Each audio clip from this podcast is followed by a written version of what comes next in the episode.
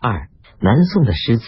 北宋王于女真，南宋避地江南，屈辱苟安。诗人们依据他们的经历而激起多种的情思：离蜀的哀思，漂泊的愁怨，投降的耻辱，光复的壮心。所有这些都发为诗词。汉族人民反抗金兵南侵，要求恢复大好河山，成为南宋一代诗词的主流。这一时期有成就的诗人，大都或多或少的受过江西诗派的影响，但他们在自己的创作实践中，部分或全部的摆脱了江西诗派的束缚。南宋初年的诗人曾儿与江西诗派的渊源更深，但他的诗风清淡，词意明快。他是大诗人陆游的老师，曾因见秦桧而去职。作家陈与义刻意学读诗，在艺术技巧与思想内容上都高出于同时代的江西诗派中人。他不满南宋王朝的逃跑退却，作品中对沦陷的故乡寄予无限的深情。南宋初的几位著名人物岳飞、张元干、张孝祥等，都是坚定的抵抗派。岳飞的《满江红·怒发冲冠》一首。浩气凛然，强烈的抒发了抗金报国的雄心壮志，是南宋人民抗金斗争的精神的凝结。张元干的《贺新郎记李伯继丞相和送胡邦衡代之赴新州二首，慷慨悲凉，表现了诗人坚贞不屈、反对投降的高尚品格。稍晚的张孝祥在《六州歌头·常怀望断》里。以炽热的情感叙说了人民渴望恢复的激情。闻道中原已老，常难忘。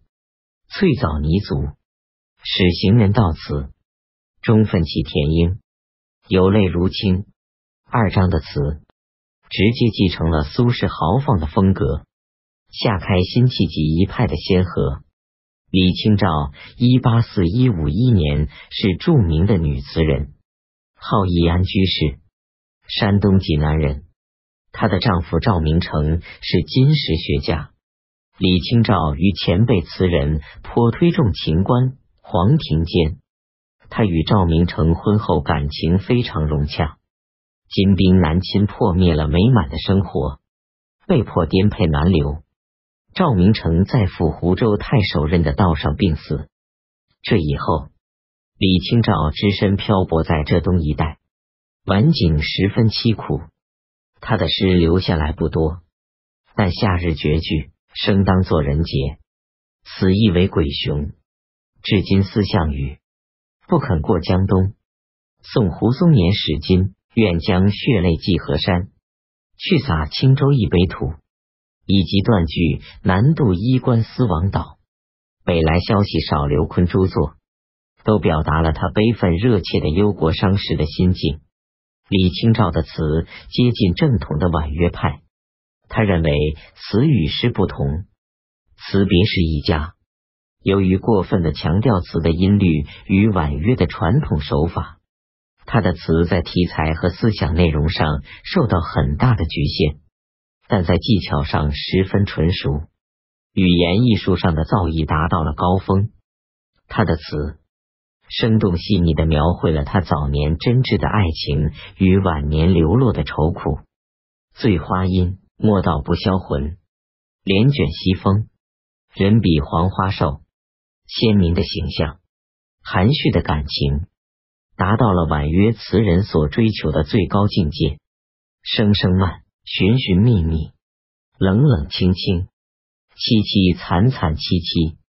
一开始就以七个叠字。用浓重的彩笔渲染出了那种无法排遣的愁苦，真具有大珠小珠落玉盘的美感。李清照的遭遇，也是当时广大妇女共同的遭遇。因此，虽然他的词情绪低沉，但感情真切，十分动人。南宋的诗人，就来都以尤袤、杨万里、范成大和陆游并称为四大家。不过，有表现存的作品不很相称，杨万里，一一二四二六年，字号成斋。早年学江西诗派，后来转而诗法自然，创为一种清新活泼、平易流畅的成斋体，写成了不少反映劳动人民生活和抒发忧国忧民情感的诗篇。范成大，一一二六一一九三年，号石湖。他出使金国时写的七十二首七绝。和晚年归隐石湖时写的《四时田园杂兴》是他的代表作，其中家具如岂是不能辩护作？忍寒犹可忍饥难，却是优秀的作品。陆游一一二五一二一年是南宋杰出诗人，字无关，号放翁，浙江山阴人。几时即遇金兵南侵。备受流离迁徙的痛苦，壮年目睹南宋统治者忍耻包羞，强烈要求抗敌复仇，收复失地。他在参加进士考试中，因喜乐恢复而受到秦桧的迫害。秦桧死后才被启用。张勋北伐失败，陆游也因交结台谏，鼓唱是非，必说张勋用兵而被罢黜。其后，陆游宦游入川，先后入参王岩与范成大的幕府。他怀着以塞上长城自诩的雄心，从军到汉水之滨，千年史册耻无名，一片担心暴天子金错刀行。但是南宋统治集团文田武息，陆游的热望不免落空，他只能作为一个行吟驴背的诗人。在细雨中的剑门引鸥执竹。一一七七年，陆游饱含悲愤的写下了《关山月》一首。何容照下十五年，将军不战空林边，朱门沉沉暗歌舞。旧马肥死宫断弦，戍楼雕斗催落月。三十从军今自发，砥里谁知壮士心？沙头空照征人骨，中原干戈古一闻。岂有逆胡传子孙？遗民人死望恢复，几处今宵垂泪痕。对耻辱的何意与醉生梦死的统治者发出了有力的控诉。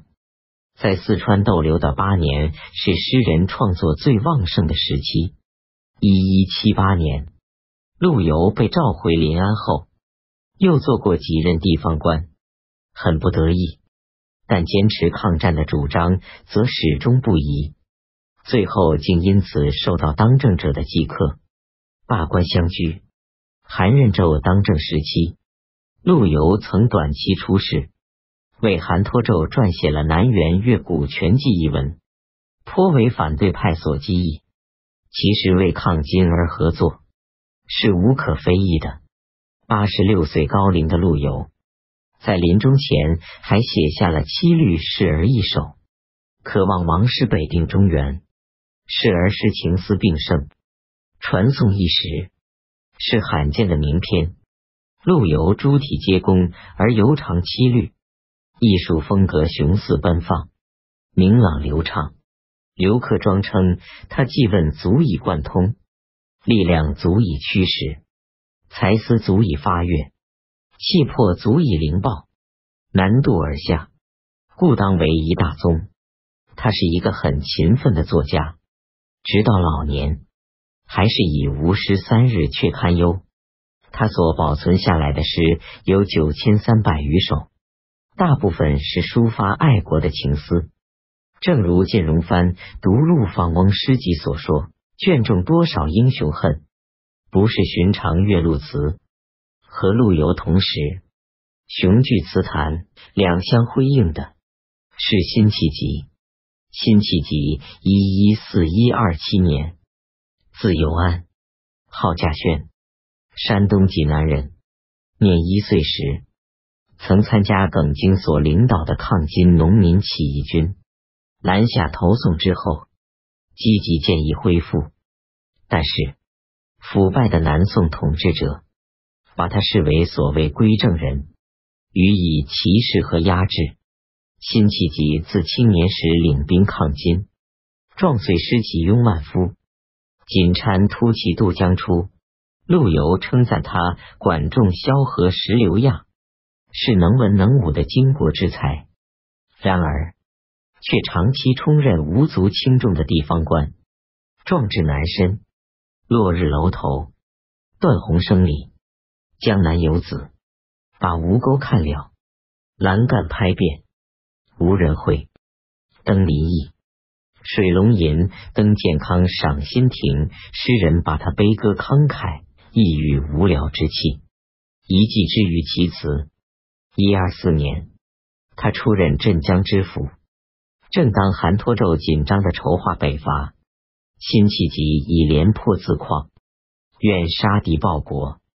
他在镇江府任上积极进行军事准备，但是很快又被调离，空怀着归附中原的宏愿，抑郁而死。辛弃疾的词。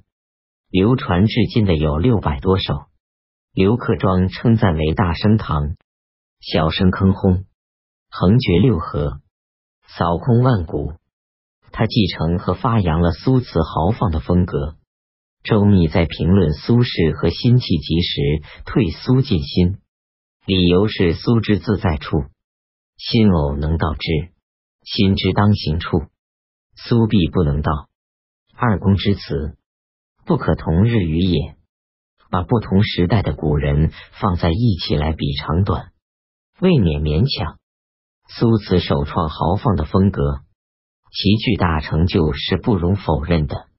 苏词的豪放表现为超逸，新词继承并发扬了苏词的传统，其豪放则表现为激励风发，在内容上则紧密联系国家民族的命运和前途。这是南宋这一特定时代的产物，却是苏词所不能及。新词也在更大程度上突破了词体格律的束缚，自由自肆，语言也丰富生动，如春云浮空，卷舒起灭，随所变态，无非可观，但过多用典，即有所谓掉书袋的缺点。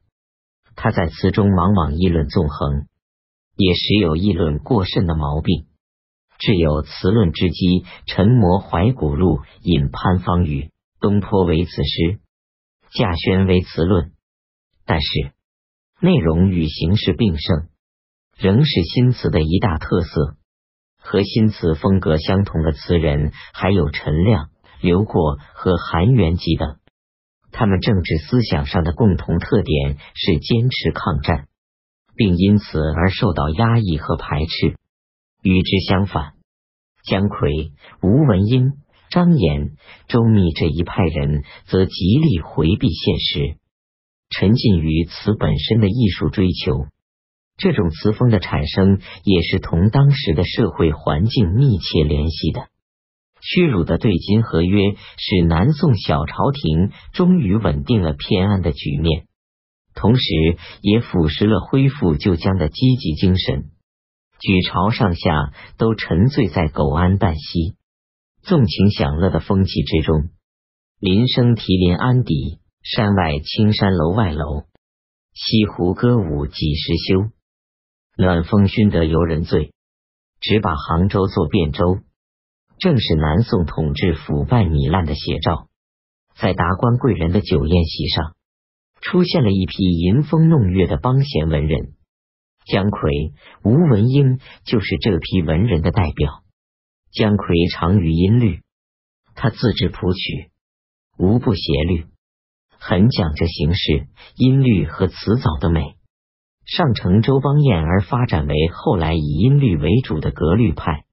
过去评论姜词说：“古今词人格调之高，无如白石、王国维。”前无古人，后无来者。真词中之圣也，歌在难度一人。千秋论定，冯序。这主要是指他长于音律说的。他的词句造语奇景，如波心荡，冷月无声，冷香飞上诗句，数风清苦，商略黄昏雨，也得到人们的赞赏。最负盛名的暗香疏影，其中说：“昭君不惯胡沙远，但暗以江南江北。又同潘德久做明妃时，虽为湖中妇，只住汉家衣，也还是有所寄托的。比起吴文英等人要高明的多。人们批评吴文英的词说：‘孟窗吴文英号如七宝楼台，炫人眼目。’拆碎下来，不成片段张言。”用是夏禹太会沈义父，说明他的作品像一个漂亮的肥皂泡。就外表的音律和词藻看，五光十色，瑰丽非常；思想内容却十分空虚。为了强求形式，甚至可以不顾词意。张炎的父亲张叔，每一作词，必使歌者按之，稍有不协，随即改正。有一次，他发现自己同中有“所窗深”一句中的“深”字不协，便改为“忧”，还是不协，最后改为“明”，才算协律。深与明在意义上是相反的，但为了协律，便可以任意换之。晚宋的词家对一个字严格到要求变四声、五音，分别阴阳，而思想内容则可以置之不顾。在这样一种形式主义的追求下，词的生命力也就要完结了。在诗的领域里，南宋后期江西诗派进一步风行，诗风颓靡，形式上生硬拗烈，一派衰败的气象。永嘉四陵，徐兆字灵辉，徐基字灵渊，翁舒字灵舒，赵师秀字灵秀。他们都是永嘉人，起而反对江西派，但因为思想内容与艺术功力都比较浅狭，不足以矫正诗风。四灵派的推广，成为所谓江湖派。陈启能集诸家诗，题为《江湖小集后集》。这些人都是江湖游士，品类复杂，其中比较出色的有刘克庄、戴复古、方岳等。刘克庄在词上继承新派词人的豪放风格，是南宋后期能独树一格的重要词人。南宋末年，蒙古南侵，在南宋的危急关头，文天祥毅然奋起，高举抵抗的旗帜。他也是一个杰出的诗人。他兵败被俘后，在过陵丁阳诗中慷慨誓言：“人生自古谁无死。”留取丹心照汗青，充分显示了坚贞不屈的英雄气概。同时的文人如谢房德、谢骜、汪元亮、郑所南、林景熙等，也都和文天祥有共同处。他们的诗悲愤苍凉，表现了诗人们的气节。